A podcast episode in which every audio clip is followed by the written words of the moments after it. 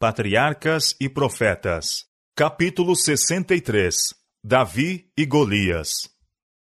Quando o rei Saul compreendeu que havia sido rejeitado por Deus e quando sentiu a força das palavras de acusação que tinham sido dirigidas a ele pelo profeta, encheu-se de amargurada rebelião e desespero. Não era o verdadeiro arrependimento que curvava a cabeça orgulhosa do rei. Ele não tinha uma percepção clara do caráter ofensivo de seu pecado e não se entregou ao trabalho de reformar sua vida, mas preocupava-se com o que julgava ser uma injustiça de Deus despojando-o do trono de Israel e tirando de sua posteridade a sucessão. Estava sempre preocupado, antevendo a ruína que havia sido acarretada sobre sua casa. Entendia que o valor que tinha ostentado no encontro com seus inimigos removeria seu pecado de desobediência. Não aceitou com mansidão o castigo de Deus, mas desesperou-se o seu espírito altivo até que ele ficou a ponto de quase perder a razão. Seus conselheiros sugeriram-lhe procurar os serviços de um músico hábil, na esperança de que as notas calmantes de um instrumento suave lhe serenassem o espírito perturbado. Na providência de Deus, Davi, como hábil executor de harpa, foi trazido perante o rei. Seus acordes, sublimes e de inspiração celestial, tiveram o desejado efeito. A acalentada melancolia, que semelhante a uma nuvem negra se fixara no espírito de Saul, desapareceu como por encanto. Quando seus serviços não eram exigidos na corte de Saul, Davi voltava aos seus rebanhos entre as colinas e continuava a manter sua simplicidade de espírito e maneiras. Quando quer que fosse necessário, era novamente chamado para servir perante o rei, a fim de suavizar a mente do conturbado monarca até que o espírito mau se afastasse dele. Mas, embora Saul experimentasse seu deleite na presença de Davi e pela música, o jovem pastor ia da casa do rei aos campos e colinas de suas pastagens, com uma sensação de alívio e alegria. Davi crescia no favor de Deus e dos homens. Ele tinha sido instruído no caminho do Senhor e agora depusera o seu coração a fazer a vontade de Deus mais amplamente do que nunca. Tinha novos assuntos para meditação. Estivera na corte do rei e vira a responsabilidade da realeza. Descobrira algumas das tentações que assediavam a alma de Saul e penetrava alguns dos mistérios no caráter e trato do primeiro rei de Israel. Vira a glória da realeza ensombrada pela escura nuvem da tristeza e compreendeu que a casa de Saul, em sua vida particular, estava longe de ser feliz. Todas estas coisas serviam para trazer pensamentos inquietadores àquele que fora ungido para ser rei de Israel. Mas quando se achava absorto em profunda meditação e perseguido por pensamentos de ansiedade, volvia sua harpa e arrancava acordes que elevavam seu espírito ao autor de todo o bem, e dissipavam-se as negras nuvens que pareciam obscurecer o horizonte do futuro. Deus estava a ensinar a Davi lições de confiança. Assim como Moisés foi preparado para o seu trabalho, assim o Senhor estava habilitando o filho de Jessé a tornar-se o guia de seu povo escolhido. Em seu vigilante cuidado pelos seus rebanhos, estava a adquirir uma apreciação dos cuidados que o grande pastor tem pelas ovelhas de seu pasto. As solitárias colinas e barrancos bravios, onde vagueava Davi com seus rebanhos, eram o esconderijo de feras rapinantes. Frequentemente, o leão dos matagais, ao lado do Jordão, ou o urso saindo de seu covil entre as colinas, vinham ferozes e famintos atacar os rebanhos. Segundo o costume de seu tempo, Davi estava armado apenas com sua funda e com um cajado de pastor. Contudo, cedo deu ele provas de sua força e coragem ao proteger o que se achava sob sua guarda. Depois de descrever estes encontros, ele disse: E vinha um leão e um urso, e tomava uma ovelha do rebanho, e eu saí após ele, e o feri, e livrei-a da sua boca, e levantando-se ele contra mim, lancei-lhe mão da barba, e o feri e o matei. 1 Samuel capítulo 17, versos 34 e 35. Sua experiência nestas coisas provou o coração de Davi e desenvolveu nele coragem, fortidão e fé. Mesmo antes que fosse chamado à corte de Saul, Davi se havia distinguido por ações de valor.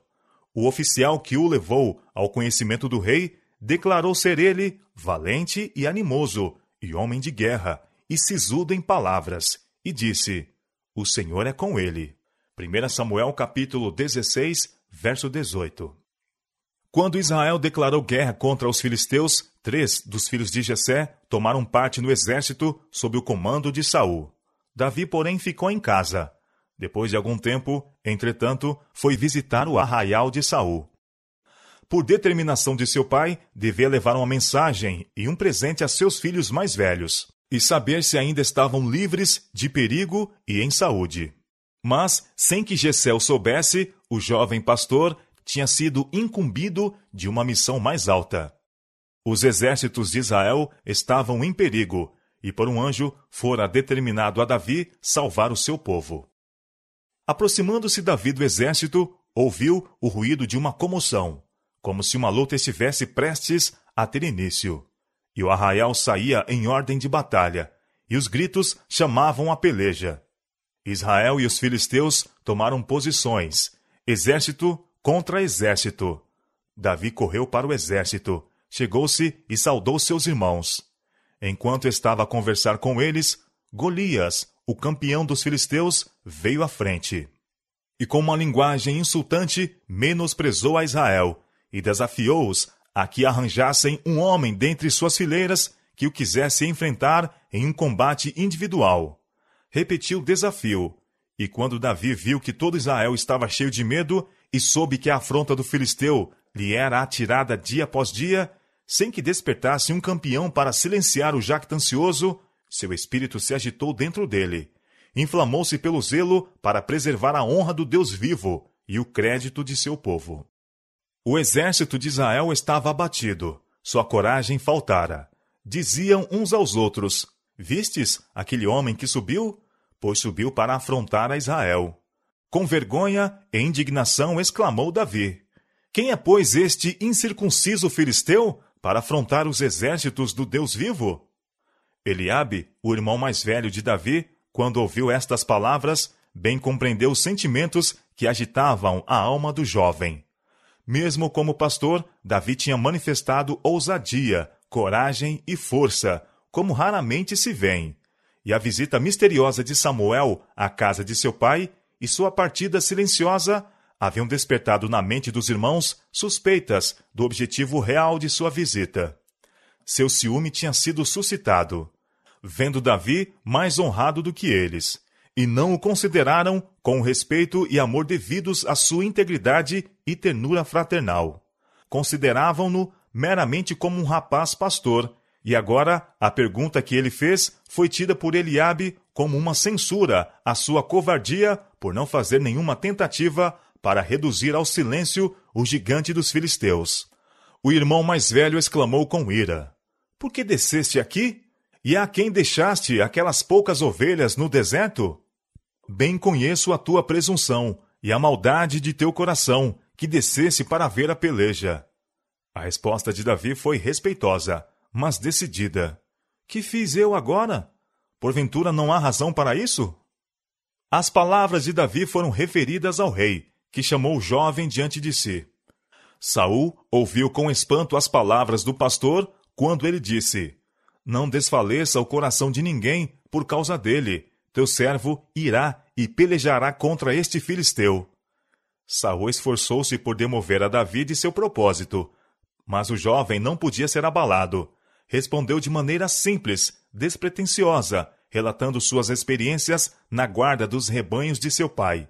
E disse: O Senhor me livrou da mão do leão e da do urso. Ele me livrará da mão deste filisteu. Então disse Saul a Davi: Vai-te embora, e o Senhor seja contigo. Durante quarenta dias, o exército de Israel havia tremido diante do altivo desafio do gigante filisteu. O coração desfalecia dentro deles ao olharem para suas formas sólidas, medindo de altura seis côvados e um palmo. Trazia à cabeça um capacete de bronze e achava-se vestido de uma cota de malha que pesava cinco mil ciclos e tinha grevas de bronze sobre as pernas. A cota era feita de lâminas de bronze que se sobrepunham umas às outras, semelhantes às escamas de um peixe, e estavam tão intimamente unidas que nenhum dardo ou seta poderia de qualquer maneira penetrar sua armadura. Às costas trazia o gigante um enorme dardo, ou lança, também de bronze. A haste da sua lança era como o órgão do tecelão, e o ferro da sua lança de seiscentos ciclos de ferro, e diante dele ia o escudeiro. Pela manhã e à tarde, Golias havia se aproximado do acampamento de Israel, dizendo com grande voz: Para que saireis a ordenar a batalha? Não sou eu filisteu, e vós, servos de Saul? Escolhei dentre vós um homem que desça a mim. Se ele puder pelejar comigo e me ferir, seremos vossos servos. Porém, se eu o vencer e o ferir, então sereis nossos servos e nos servireis. Disse mais o filisteu: Hoje desafio as companhias de Israel, dizendo: Dai-me um homem, para que ambos pelejemos. Embora Saul tivesse dado a Davi permissão para aceitar o desafio de Golias, o rei tinha pouca esperança que Davi fosse bem-sucedido em sua ousada empresa. Foi dada ordem para vestir o jovem na própria armadura do rei.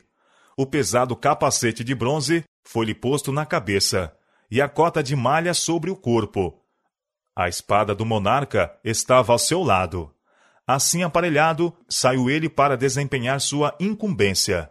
Mas não demorou muito para que começasse a retroceder. O primeiro pensamento na mente dos espectadores ansiosos foi que Davi se resolvera a não arriscar sua vida enfrentando um antagonista em um encontro tão desigual. Mas isto estava longe do pensamento do bravo moço. Voltando a Saul, pediu permissão para tirar a pesada armadura, dizendo: Não posso andar com isto, pois nunca a experimentei. Tirou a armadura do rei e, em lugar da mesma, tomou apenas seu cajado, com seu alforge de pastor e uma simples funda. Escolhendo cinco pedras lisas do ribeiro, pôs-la no surrão, e com a funda na mão, aproximou-se do filisteu. O gigante deu ousadamente grandes passos para a frente, esperando encontrar o mais poderoso dos guerreiros de Israel. Seu escudeiro ia diante dele, e parecia como se nada lhe pudesse resistir. Ao aproximar-se mais de Davi, não viu senão um rapaz, que se podia dizer menino, pela sua idade. O rosto de Davi era rubro pela saúde, e seu talhe firme. Desprotegido de armadura, mostrava-se exposto. Contudo, entre seu perfil de moço e as sólidas proporções do filisteu, havia um acentuado contraste. Golias encheu-se de surpresa e ira. Sou eu? Algum cão? exclamou ele, para tu vires a mim com paus?